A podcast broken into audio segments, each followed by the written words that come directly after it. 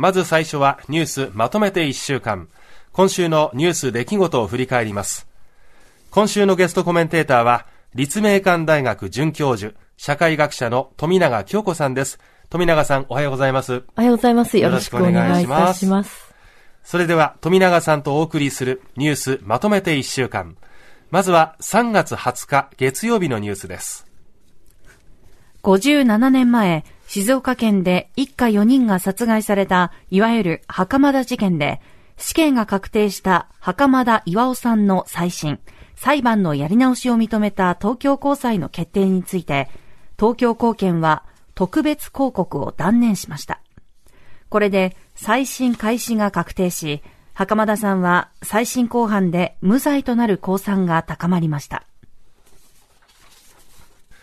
続いて21日火曜日です。岸田総理がウクライナを電撃訪問しました。ゼレンスキー大統領との首脳会談では、新たにおよそ620億円の無償支援や、殺傷能力のない装備品支援を行うと表明。また G7 広島サミットにオンラインで参加するよう要請し、ゼレンスキー大統領はこれを受け入れました。以上、週の前半のニュースをお伝えしました。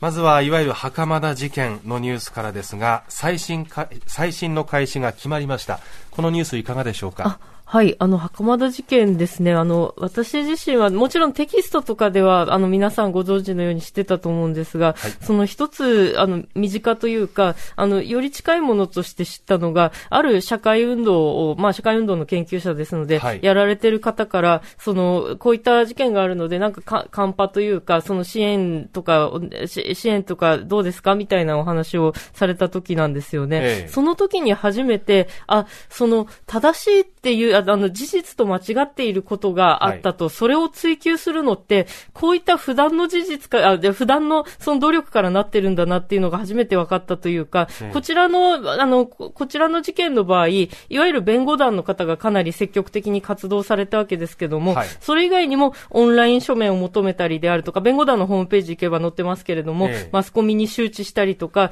そそれもかなり長い間、その正しさを追求するっていう営みが行われてたわけですよね。はい、なんかそのことを、あの、お世話になってるというか、社会運動されてる方から聞いて、あ、そりゃ、そりゃそうだよなというか、あ、ごく当たり前の事実に気づいたというか、間違っていることがあっても、なんか上か上の、なんていうか、すごい専門的な、なんか、うん、国とか政治に関わっているような人が、はい、ポンと間違ってました、これ間違ってましたっていうわけではなくて、ええ、その、それこそ弁護団の方々とか、はい、親族の方、あの、お姉様がよくマスコミに出られてますけれども、そういった人人々が、その普段の努力によって、こうした最新、最新を求める、えっと、最新を求める試みっていうのをやってるわけで、そういう、あの、努力によって常に正しさが成り立っているってことを考えなきゃいけないなっていうことは、改めてその、こういった、あの、ニュースの中で考えることがありましたね。そうですね。あの、うん、今回の最新の決定では、えーと、事件の証拠を捜査機関が捏造した可能性にまで踏み込んでいたということもあったり、今おっしゃったように冤罪という言葉から推測するにやったのかやってないのかっていうところに目が行きがちなんですがそもそもの人権というものをどう守っていくかどう大事にしていくかというあのメッセージはものすごくこれ強いニュースだと思います。すね、現在87歳の袴田さん、死刑執行の恐怖、さらには48年間に及ぶ拘束によって、えー精神的にね、不安定な状況が続くという抗菌症状と今も戦っていらっしゃるということです。それからもう一つ、岸田総理ウクライナ電撃訪問。このニュースいかがでしょうか？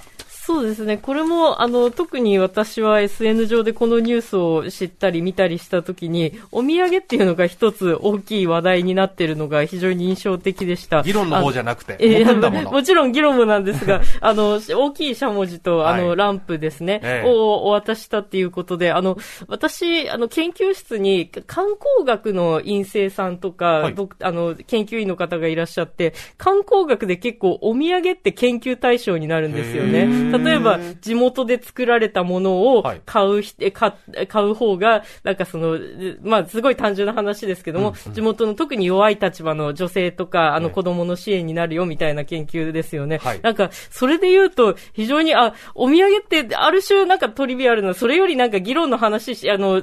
岸田総理がゼレンスキー大統領と何の話したかみたいな議論しようぜって思うんだけど、はい、まあ、お土産も一つのポリティクスというか政治だなっていうのも改めて考えたりして、うん、あの、非常に印象深い出来事でしたね。はい、えー、ここまでが今週前半のニュースでした。続いて週の後半、昨日24日金曜日です。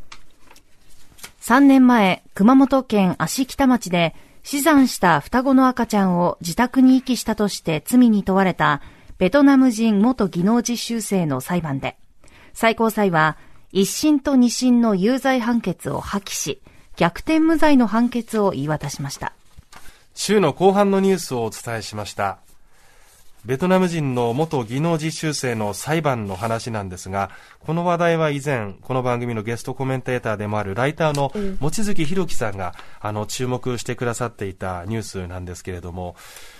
なんかその無罪か有罪かっていうね、まあ、さっきのちょっと事件の話にも通じなくもないんですけど、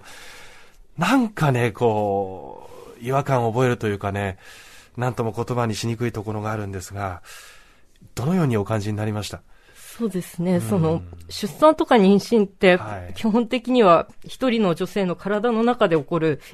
逆に言えば体の中でしか起こらない現象なわけですよね。はい、だから、その、服に気を使ったり、あの、望月さんの記事でまさに書かれ、あのね、インターネット記事で書かれてますが、はい、服に気を使ったり、周りの人にごまかしさえすれば、妊娠している事実を秘匿できてしまうと。で、その望月さんが書かれて、あの、聞き取りなどで書かれてるんですが、その、この女性もそれをしたってことが、いくつかの記事で公になってると、じゃあ、ここから私たちが考えなきゃいけないのは、えー、なんで彼女がそこまでして秘匿せざるを得なかったのか、ね、死産して、なおそれを誰にも告げられなかったんだっていうことですよね。うん、そのこ、これも望月さんはじめいくつかの記事で出てますが、彼女はその、妊娠しているならやめてもらうと、管理団体の職員に言われたそうです。はい、で、妊娠が明らかになったら仕事を続けられないし、日本にもいられない。はい、だからパートナーにも親友にも伝えられなかったっていう。だから、そして誰にも知られずに出産した。その、ものすごい不安と孤独だったと思います。はい、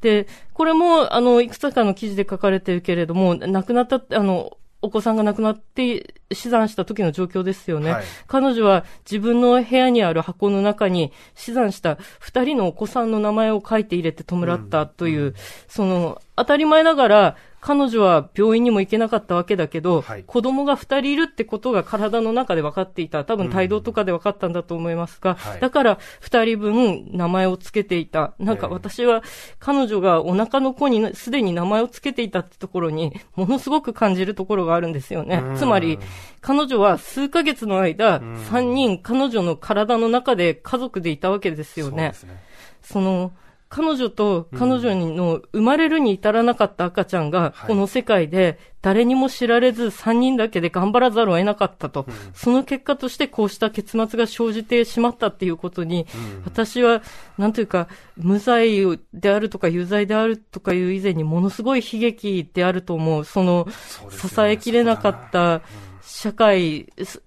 さらに言えば彼女のような立場の人々に冷たい社会の問題を感じるというか、はい、罪に問われなければいけないという社会そのものが本当に、なんというか、おかしいと思いますね。すみません、ちょっと長くなってしまいました。うん、いや、本当に、そこ、そこだと思います。すごく気持ち、共有できます。あの、林さんはですね、弁論後の会見で、私や外国人技能実習生は、働くだけの機会ではなく、人間であり女性です。うん技能実習生や一人で子供を出産せざるを得ないすべての女性のためにも無罪判決を願っていますと訴えていたんですね。あの、本当にね、社会の冷たさ、それを感じざるを得ない、そんなニュースだったと思います。そしてこの他にも今週は様々なニュースがあるんですが、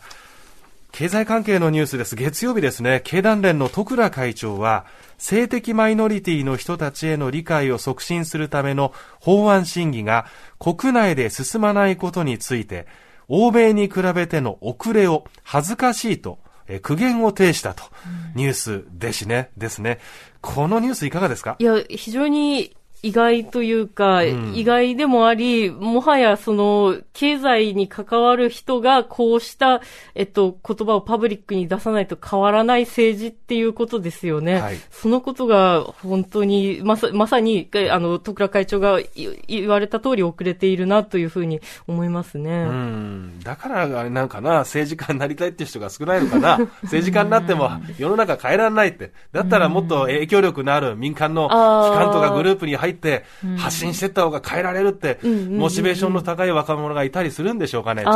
と個人的な推測ですけど。興。味深い現象ですよね。うん。まさにそれは投票離れといった言われ方をする現象とも同じかもしれないですよね。ううん。ん企業に入ってそれこそ LGBTQ というか、そのパートナーシップに関するはい。その改革を、ええ。そのマーケットからしていった方がいいんじゃないか、そうそういった商品とかサービスを考えていった方がいいんじゃないかって思う人がいるのはある種、あり得ることかもしれないですよね。ええそれから木曜日のニュースです。アサヒビールは春闘で基本給を一律で7500円、最大で1万2500円引き上げることを決めたと発表しました。ベアを行うのは2015年以来8年ぶりとのことです。このニュースいかがですあかそうですね。もしかすると、春闘という言葉をもうご存知ない方もいらっしゃるかもしれませんが、春季賃上げ闘争ですね。はい今、あの、連合等が、あの、情報を、あの、更新していってますが、あの、かなりいい状況にあるというか、あの、賃上げに向かっている企業も少なくないということで、やっぱり、あの、これ自体が、もちろん、その、物価が上がってるから、はいあの、使用者側が上げたんだっていう考え方もできますけども、ええ労働組合ですとか、労働運動の成果だっていうのは、社会運動の研究者として、今一度強調しておきたい部分でもありますよね。はい。ビール業界の春闘をめぐっては、サントリーホールディングスとキリンホールディングスが基本給一律1万円のベアを決めたほか、札幌ビールも一律9000円のベアを発表するなど、賃上げの動きが相次いでいます。で、この春闘にも絡んできますが、まあ、海外では他にも様々なその、お抗議の声とかですね、えデモの広がりっていうのもありまして、その中にストライキっていうのもあるんですね。ストライキ皆さんご存知でしょうかこの後のまとめて聞かせてのコーナーで、えー深掘りしていこうと思いぜひお二ます。人にもお伺いしたいです。よろしくお願いします。今週1週間のニュース、まとめてお伝えしました。